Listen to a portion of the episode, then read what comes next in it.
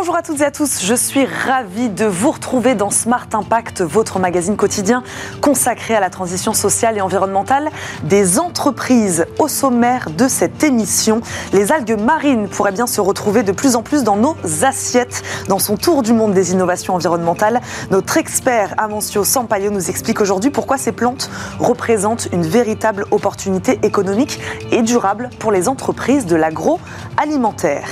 Également dans cette émission, il est presque fini le temps de l'opposition entre économie et écologie. L'association Entrepreneurs pour la planète, elle, a décidé de rapprocher ces deux mondes très concrètement. Elle connecte et fait dialoguer des porteurs de projets à impact environnemental et des entrepreneurs passionnés, une forme de mentorat où chacun apporte son expertise. On en parle dans quelques instants avec deux partenaires très engagés. Enfin, un cabinet de conseil en RSE qui fait de l'accompagnement des PME son fer de lance. Elles n'ont souvent ni les moyens ni les compétences pour mettre en place des actions environnementales et les intégrer dans leur stratégie. La classe verte s'engage à former ses dirigeants de petites entreprises et à les aider à déployer un plan de communication efficace et éthique. On reçoit en fin d'émission une de ses cofondatrices. Mais d'abord, je vous le disais, un petit tour du monde des innovations durables.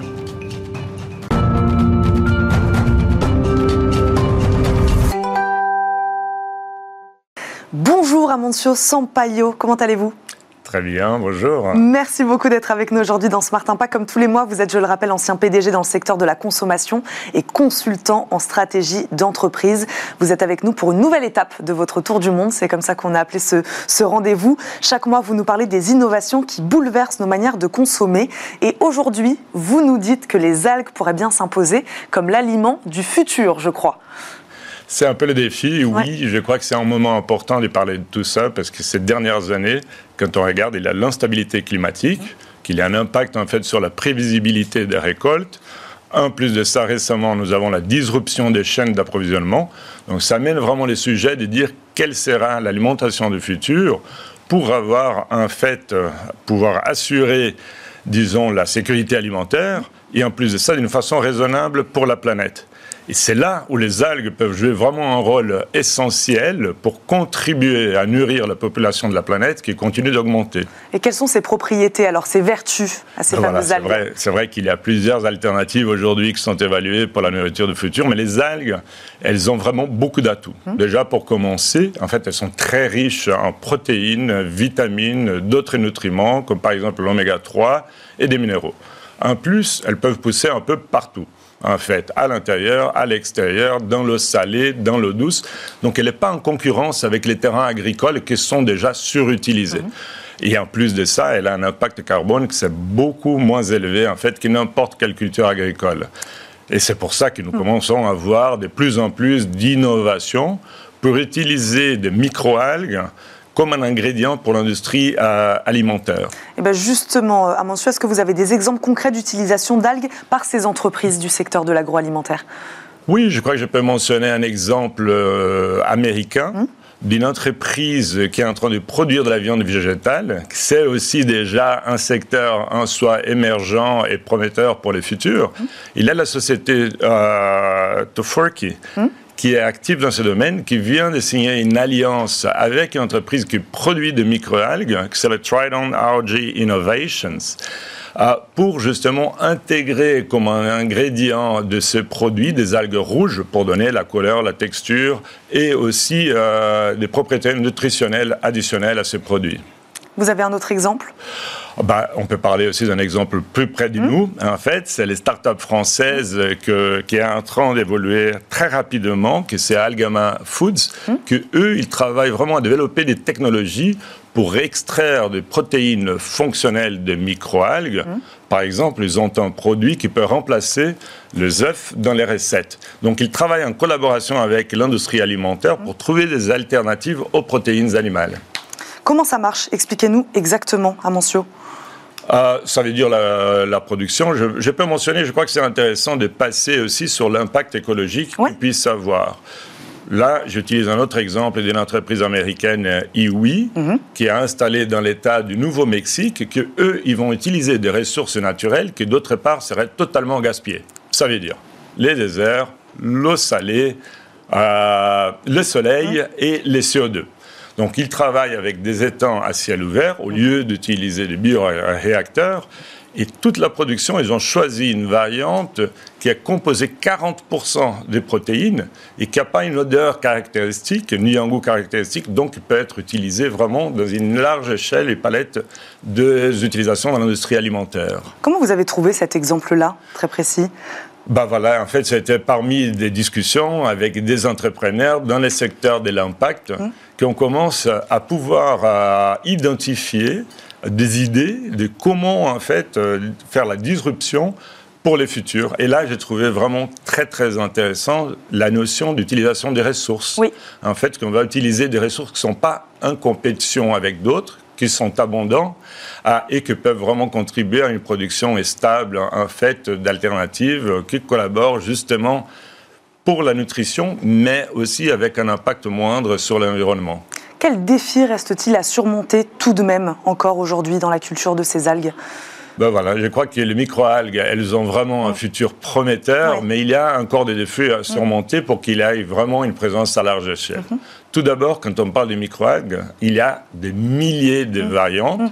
et il y a juste un petit nombre qui sont déjà autorisés à l'utilisation alimentaire. Bien sûr, pour avoir la sécurité alimentaire, les cadres réglementaires sont assez stricts. Par exemple, la directrice européenne pour les nouveaux aliments.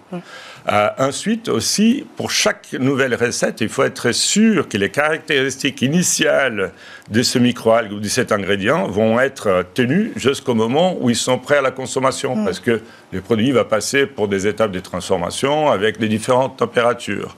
Ensuite, il y a la question de l'apprentissage pour arriver à la production à large échelle, parce qu'il faut arriver à produire de la quantité, mais encore avec la quantité, avec la sécurité euh, alimentaire et euh, en plus de ça, de la productivité pour être compétitive avec les protéines animales.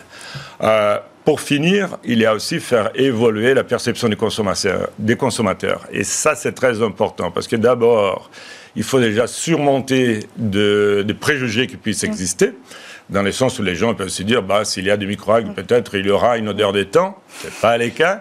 Et en plus de ça aussi, de comprendre le bienfait d'intégrer des algues pour des microalgues pour une meilleure diète et encore qui est positive pour la planète. Est-ce qu'il y a des régions du monde où on est plus avancé sur ce sujet-là? Je crois qu'autour du monde, nous voyons de l'innovation qui arrive partout. Mm. C'est comme je vous ai mentionné les exemples américains. Il y a l'exemple euh, maintenant français, que mm. je disais, d'Algama. Je trouve, euh, euh, si vous me permettez aussi, c'est intéressant de mentionner aussi les microalgues qui sont utilisées pas nécessairement pour l'industrie alimentaire, mais pour son impact environnemental. Mm. Et là, je peux mentionner une start-up britannique qui vient en fait de changer et arriver à une nouvelle étape de production avec une ferme d'environ 30 hectares euh, dans les déserts de Sahara au Maroc. Et là, son business, c'est la capture de carbone. C'est qu'ils font. Euh, les, les microalgues font ça aussi. Elles sont capables de capter le carbone. Ben voilà. C'est-à-dire, cette utilisation, c'est intéressant. Et je vais expliquer comment mmh. ça fonctionne. Parce que dans ces cas aussi, il s'agit d'utiliser des ressources qui ne sont pas exploitées autrement. Mmh les déserts, l'eau de la mer, les soleils, les CO2, mm. la même euh, conclusion que j'avais dit tout à l'heure aux US. Mais dans ces cas-là, ils ont choisi une variante et un processus qui, selon leur analyse, peut capturer à surface euh, identique jusqu'à 30 fois plus que la forêt tropicale. Mm. Donc c'est là où on voit déjà le potentiel. Et comment ça marche? C'est-à-dire, une fois que la biomasse de microalgues est collectée, séchée, ils vont l'infuir dans les desserts. Là, c'est déjà aussi un des grands défis qu'ils vont avoir, c'est d'être sûr que le carbone qui est capturé dans cette biomasse, il reste stable et capturé mmh. pendant longtemps. Leur modèle de négoce, c'est de vendre les crédits des carbones mmh. et économiquement, ils sont plus avantageux que toutes les autres technologies existantes de capture de carbone aérien.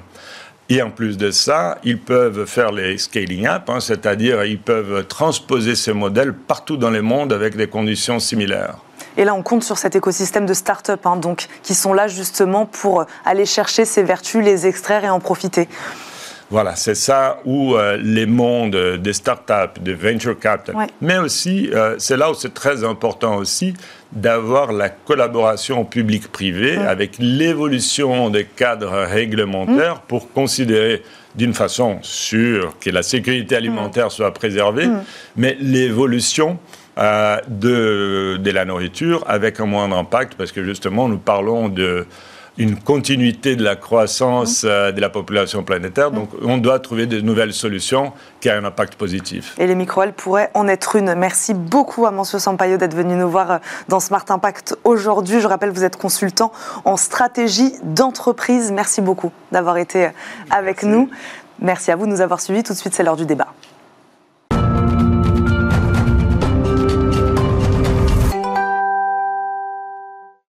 Smart Impact, le débat RSE, quand le monde du business rencontre celui de l'environnement, ça donne entrepreneur pour la planète. Depuis 2019, l'association se donne pour mission de connecter des porteurs de projets à impact environnemental et des entrepreneurs passionnés. L'un peut bénéficier de compétences business et stratégiques, l'autre être initié, formé et accompagné dans la transition écologique de son business. On en parle avec deux entreprises partenaires du projet. Grégory Coyot nous accompagne, il est CEO et fondateur du groupe Volt, acteur de la mobilité électrique. Bonjour. Bonjour. Bienvenue sur notre plateau, merci beaucoup d'être avec nous. Sabine Andria nous accompagne également, fondatrice de Green Dose, start-up qui réinvente la consommation de légumes. Bonjour. Bonjour. Bienvenue sur notre plateau. Et bien justement, je vais commencer par vous. J'aimerais savoir comment on réinvente et révolutionne la consommation de légumes. Ça m'intéresse, puisque c'est votre positionnement chez Grindos. Eh ben, nous, euh, tout simplement, on essaye de s'affranchir des principales contraintes qui pèsent sur la consommation des légumes. Euh, les principales contraintes, c'est que souvent, c'est très compliqué à cuisiner, euh, que c'est pas toujours euh, très bon. Euh, donc nous, du coup, on a décidé de réinventer tout ça. On métamorphose un peu les légumes en l'intégrant euh, dans les produits les plus gourmands du quotidien, des cookies, des biscuits, des crêpes, des pancakes, du pain. tout devient du coup naturellement mmh. coloré, sain et surtout très gourmand. Donc c'est une plateforme sur laquelle on peut acheter ces produits-là ou sur laquelle vous donnez même aussi des tips, des recettes, des choses comme ça pour les, pour les citoyens français? Alors, bah, Grindo, c'est une marque qui produit des produits, enfin, qui produit mmh. des produits alimentaires. Mmh. Euh, et donc, euh, nous, du coup, on les met à, disposition du public dans mhm. des points de vente, euh, de la grande distribution, des magasins bio, des l'épicerie fine. Merci beaucoup. Comment chacune de vos organisations a-t-elle rencontré l'association Entrepreneurs pour la planète? Peut-être Grégory Coyot, expliquez-nous. Alors moi, c'est venu assez naturellement parce que j'étais dans une démarche de comment je pouvais avoir un impact à mon niveau et avec mon niveau de compétence. Mhm. Et donc j'ai mis à peu près deux ans pour trouver bah, la bonne plateforme mmh. en fait. Et j'ai eu un petit coup de téléphone d'une personne que j'avais rencontrée il y a une petite dizaine d'années, Henri Pierre de Wulf, et euh, alors qui m'a pas convaincu du tout, euh, mais qui m'a dit voilà. Euh, j'ai une association, c'est celle-ci, et, voilà ce qu'on fait. Mmh. Est-ce que ça te plairait d'y participer et, tout naturellement, je lui ai dit oui. Est-ce que ce qui vous a convaincu, puisque c'est un peu le mot d'ordre aussi de l'association, le chef d'entreprise comme fer de lance de la transition écologique, est-ce que c'est ça aussi qui a peut-être fait tilt? Oui, parce que de toute façon, en tant que chef d'entreprise, il y a un moment donné, on ne sait pas comment agir mmh. vraiment euh, de manière euh, euh, concrète. Mmh. et donc c'était la question que je me suis posée, comment j'allais pouvoir procéder à pouvoir avoir un impact, moi, sur la planète ou mmh. sur le bien-être des gens en règle générale. Et donc, euh, la, mise sur cette plateforme, c'est euh, la rencontre de plusieurs entrepreneurs ou chefs d'entreprise ou dirigeants avec des startups euh, qui ont justement un impact à ce niveau-là. Donc, notre rôle aujourd'hui, et, il faut qu'on soit le plus possible, c'est d'accompagner ces jeunes pousses euh, pour en faire que, en tout cas qu'elles aient le maximum de chances mmh. de pouvoir émerger sur un marché et faire du bien à notre planète. On va rentrer dans le détail évidemment de, cet accompagnement, de ce mentorat, de cet échange donnant-donnant. Euh, vous, comment vous avez rencontré l'organisation Entrepreneurs pour la planète chez Grindos? Bah, euh, Nous, on a été aussi contactés par, par, mmh. par l'association qui, qui, cherche forcément à, à, grandir le plus possible pour avoir un maximum d'impact. Et donc voilà, on a, on a dû quand même prouver à l'association qu'on avait un vrai, euh, un vrai projet à impact. Hein. Mmh. Nous, du coup, chez Greendos, on valorise quand même des, des produits agricoles euh, déclassés, on favorise l'alimentation bio et mmh. durable, euh, qui préserve les écosystèmes. Donc, il a fallu quand même être sélectionné et approuvé. On est, on est ravis parce qu'aujourd'hui, il y a plein de structures qui accompagnent les entreprises aujourd'hui, mmh. mais c'est fondamental de, de, de, partager les mêmes valeurs, que ce soit avec l'association ou même avec mon mentor, puisque du coup, voilà, si on ne partage pas la même vision, on peut pas, on avance beaucoup moins bien. Sur cette aspect justement euh, chef d'entreprise, est-ce que selon vous, euh, Grégory Coyot, peut-être qu'il manque de clés lui aussi à un moment, le chef d'entreprise, ce businessman, pour euh, accélérer sa transition écologique? Des, fois, il manque d'outils, de clés. Oui, il manque d'outils. Alors, il faut quand même, voilà, l'accompagnement n'est pas, on ne prend pas une décision à la place du chef d'entreprise. Hein. c'est, Sabine, chef d'entreprise, qui prend les décisions. Donc nous, on fait en sorte de lui donner, enfin en tout cas, de, je lui donne certaines clés, mmh. mon, expérience,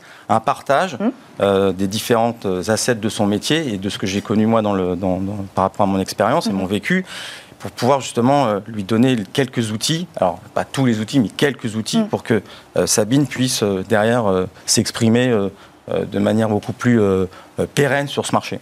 Grégory Coyot, on n'en a pas parlé dans la commercialisation pardon, de quel type de véhicule électrique vous êtes spécialisé chez Volt? Alors, nous, on est distributeur spécialisé dans la micromobilité. mobilité Donc, micromobilité, c'est une roue, deux roues, trois roues mm. en électrique. Donc, je couvre, je vends des professionnels et je couvre un segment de 0 à 30 km. Donc, 0 à 30 km, c'est la distance moyenne qui sépare les banlieues un peu lointaines du centre-ville dans les 45 plus grandes ZFE.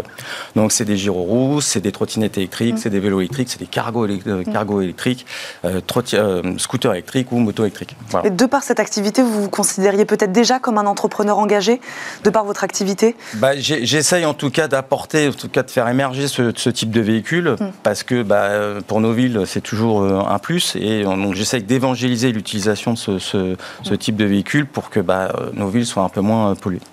Sabine Andria, alors expliquez-nous concrètement hein, comment marche cet échange entre euh, mentors, puisqu'on peut dire que peut-être les deux, des deux côtés, on est mentors, puisque chacun amène son expertise aussi à un projet. Voilà, expliquez-nous comment ça s'est concrétisé euh, véritablement pour vous, pour Grindose. Bah, euh, concrètement, ça se, traduit par un, coaching. Hein. En mmh. fait, il y a deux aspects très importants, moi en tout cas, ce qui me concerne. le premier, c'est le côté de la solitude de l'entrepreneur. On en parle souvent aujourd'hui, ça a été souvent mis sous le tapis. Maintenant, ça, c'est quelque chose qui, qui est de nouveau euh, admis.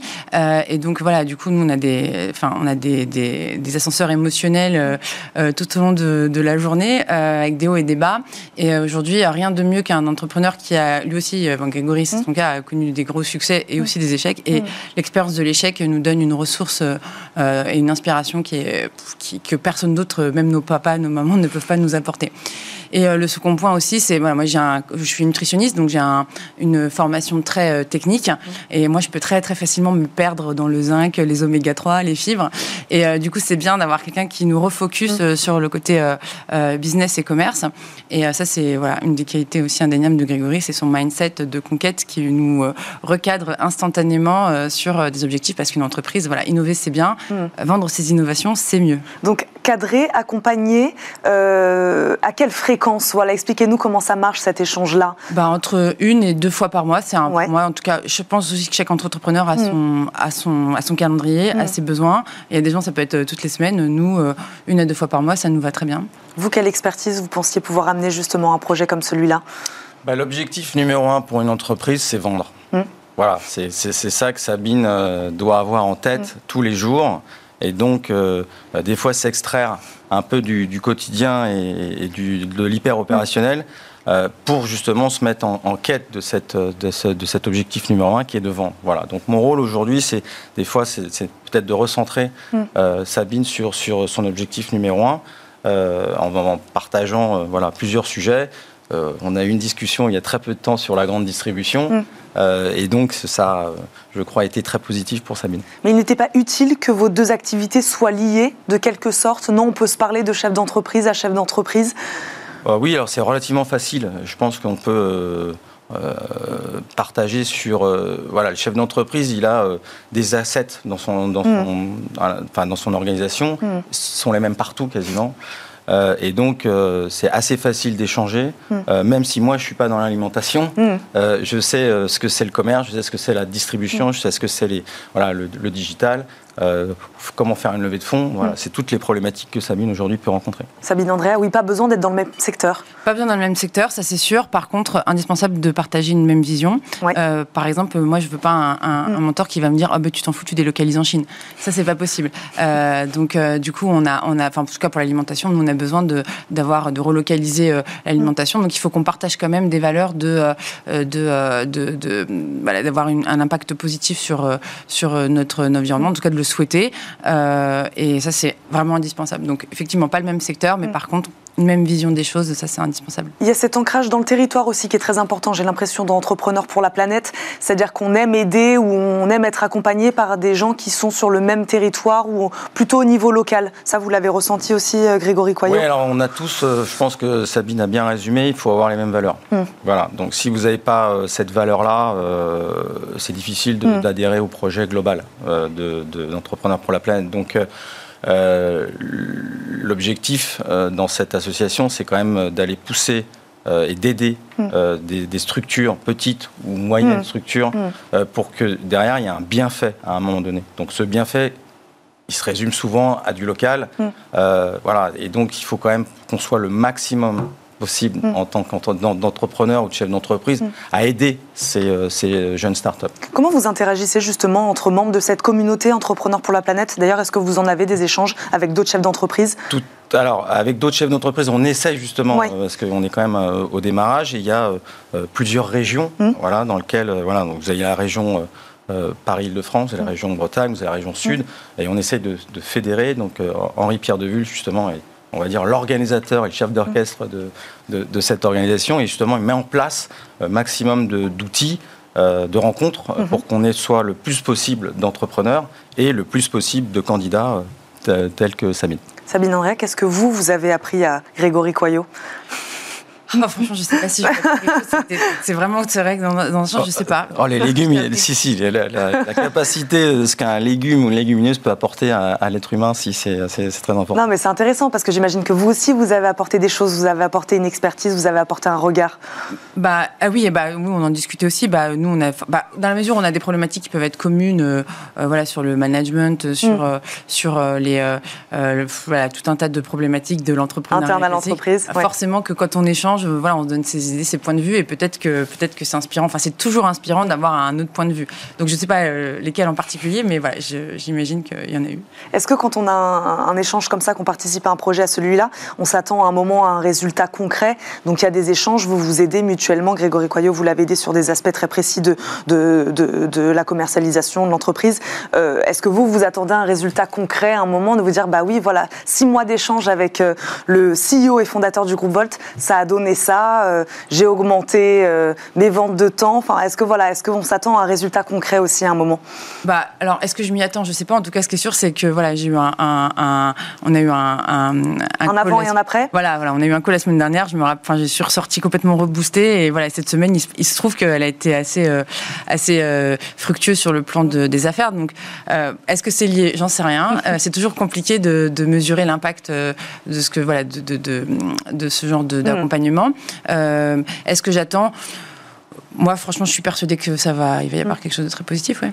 Il nous reste quelques petites secondes. Comment vous voyez euh, évoluer dans ce projet Entrepreneur pour la planète, Grégory Coyot?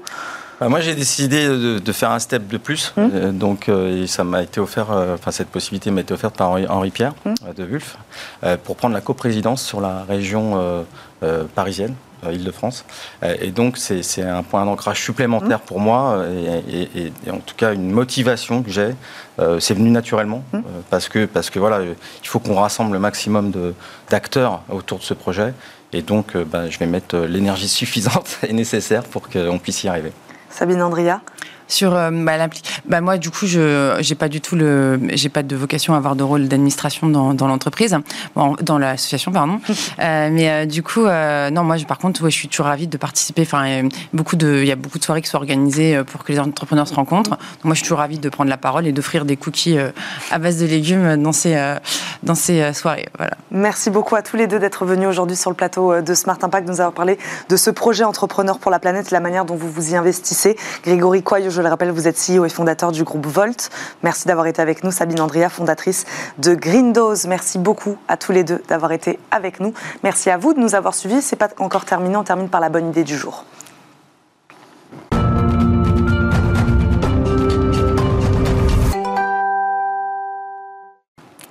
La bonne idée du jour est celle de Marie-Lou Deschamps, cofondatrice de La Classe Verte. Bonjour. Bonjour Eva. Bienvenue dans Smart Impact. Merci beaucoup de nous accompagner. La Classe Verte qui a fait le pari d'être à la fois un programme d'accompagnement individuel, un programme de formation en ligne et une communauté d'entraide. L'objectif surtout, je le disais en préambule de cette émission, rendre la RSE et la communication responsable accessibles à toutes les structures. Euh, Marie-Lou Deschamps, expliquez-nous qu'est-ce qui vous a convaincu de vous lancer dans, euh, dans la création de cette start-up Qu'est-ce qui ne vous convenait pas peut-être dans le consulting classique ou qui ne vous convenait plus Eh bien, tout simplement, avec mon associé, donc Tiffen, on a décidé une forte mission mmh. d'accompagner les entreprises à changer positivement le monde. Mmh. Par et pour les salariés. Donc pour ça, on est parti d'un constat vraiment très simple, c'est qu'aujourd'hui en France, il y a 21% des salariés qui ne sont pas impliqués dans l'engagement des entreprises, alors qu'on voit bien qu'avec la grande démission, il y a vraiment un besoin de quête de sens des salariés, que les employeurs ont du mal à recruter, et surtout, bah, il est temps un peu de faire agir les 4 millions de TPE en France. Et pour ça, on a créé vraiment une plateforme digitale accessible en communication et en RSE pour permettre aux entreprises de construire une stratégie responsable et de pouvoir animer les engagements avec les salariés. On va rentrer dans le détail évidemment de ce que vous proposez, notamment sur la partie formation qui est aussi euh, très intéressante. Euh, mais sur la partie communication, selon vous, les entreprises, elles ont encore du mal aujourd'hui à communiquer de la bonne manière sur leurs actions environnementales. Elles ne savent pas comment faire Oui, tout à fait. Elles sont euh, Surtout les petites structures elles sont démunies et surtout quand elles essayent, souvent elles peuvent être euh, accusées de greenwashing. Donc ça, on fait vraiment très attention. Justement, on les accompagne d'abord à faire, à mettre en place des engagements. Vraiment dans la stratégie, on intervient en amont dans la stratégie. C'est important pour nous de d'abord les accompagner à mm. faire et ensuite de dire. C'est un manque de moyens, un manque de compétences, de connaissances Voilà, un manque de moyens, de temps surtout pour se former. Les salariés n'ont pas, hmm. pas le temps.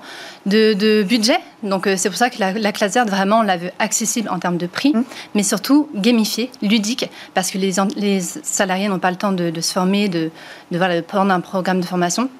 Donc nous, on fait des contenus vraiment très courts, gamifiés, c'est-à-dire qu'on propose des sondages, des quiz, un espace de jeu, un espace de discussion, voilà, pour rendre ça vraiment plus, euh, plus sympa et accessible. Donc comment ça marche? Les chefs d'entreprise, les collaborateurs, les salariés peuvent avoir accès à ces contenus vidéo très dynamiques, très courts, très ludiques, pour se former à quoi? Expliquez-nous concrètement. Alors, tout simplement, une entreprise se connecte, on l'aide à paramétrer son espace, mmh. parce qu'on veut vraiment que ça corresponde à son niveau de maturité, mmh. et ensuite tous les salariés disposent d'un accès sur la plateforme.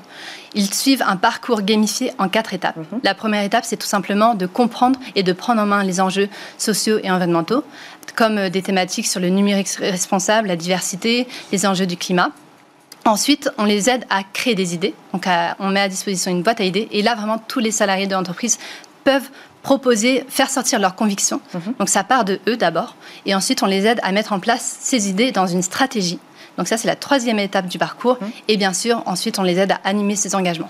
Dernière question, euh, est-ce que vous diriez que ce sont ces formats-là euh, qui vous différencient aujourd'hui des autres cabinets de conseil en RSE alors, nous, on qui se multiplient, il faut le dire, ces dernières vrai, années. Mais après, on est aussi consultante. Ça fait mm. six ans qu'on accompagne les mm. TPE, PME sur euh, ces sujets-là. Donc, on s'est rendu compte en fait de nos problèmes. Mm. C'est qu'on avait besoin d'être accessible et d'être vraiment accessible, euh, compréhensible aussi. Donc, c'est pour ça qu'on a prévu, prévu une plateforme comme une boîte à outils on voit vraiment l'engagement comme une ascension. On ne part pas faire le Mont Blanc sans préparation, sans sac à dos, sans feuille de route. Donc nous, dans cette, dans plateforme, le studio, c'est vraiment tous ces équipements-là. Et puis, euh, surtout pour permettre aux entreprises de, de pouvoir se former et d'activer ces engagements-là. Merci beaucoup Marie-Lou Deschamps d'être venue sur notre plateau, de nous avoir présenté la classe verte. Je rappelle, vous êtes la cofondatrice. Merci beaucoup d'avoir été avec nous. Merci à vous de nous avoir suivis. On se retrouve très vite, bien sûr, sur Bismart, mais vous retrouverez Thomas Hugues demain à la présentation de ce rendez-vous. Je vous dis à très bientôt et je vous souhaite à tous une très bonne journée. Salut